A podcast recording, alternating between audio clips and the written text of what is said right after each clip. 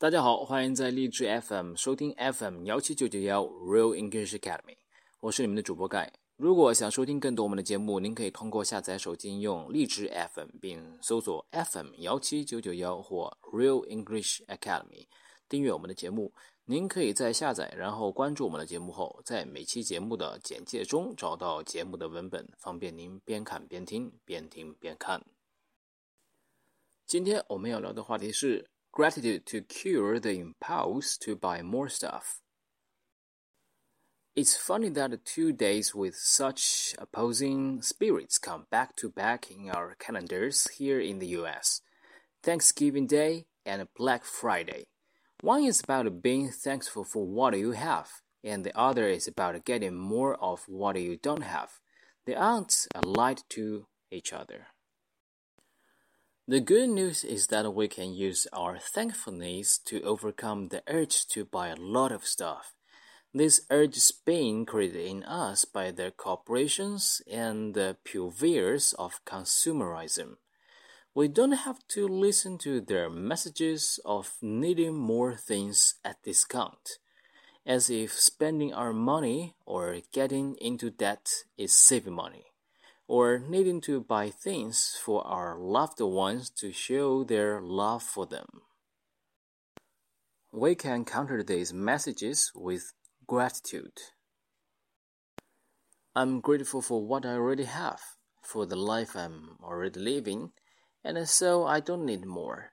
I can save much money by just not buying anything and finding joy and contentedness in what I already have. We can show our love for people not by buying them stuff, but by showing our gratitude for them being in our lives, sending them thoughtful letters or notes, giving hugs, spending time with them, playing games indoors and out with them. We will get the impulse to buy more, but that doesn't mean we need to follow the impulses. We can recognize the more rapid beating of our hearts when we begin to consider a shopping purchase. The excitement that comes from imagining a future with these purchases in our lives. Imagine future happiness gets us excited. Instead, we can calm these heart flutters by refocusing our attention on the present. Turn your attention to what's in front of you right now and realize how amazing it is that you have all of this in your life. Turn attention to the people in your life, near and far, and find gratitude for their presence in your heart.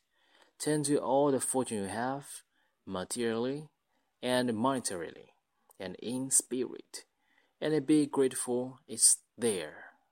Be grateful for the opportunity to live life, for the joy that you can find in every moment and for good that's inside of you right now.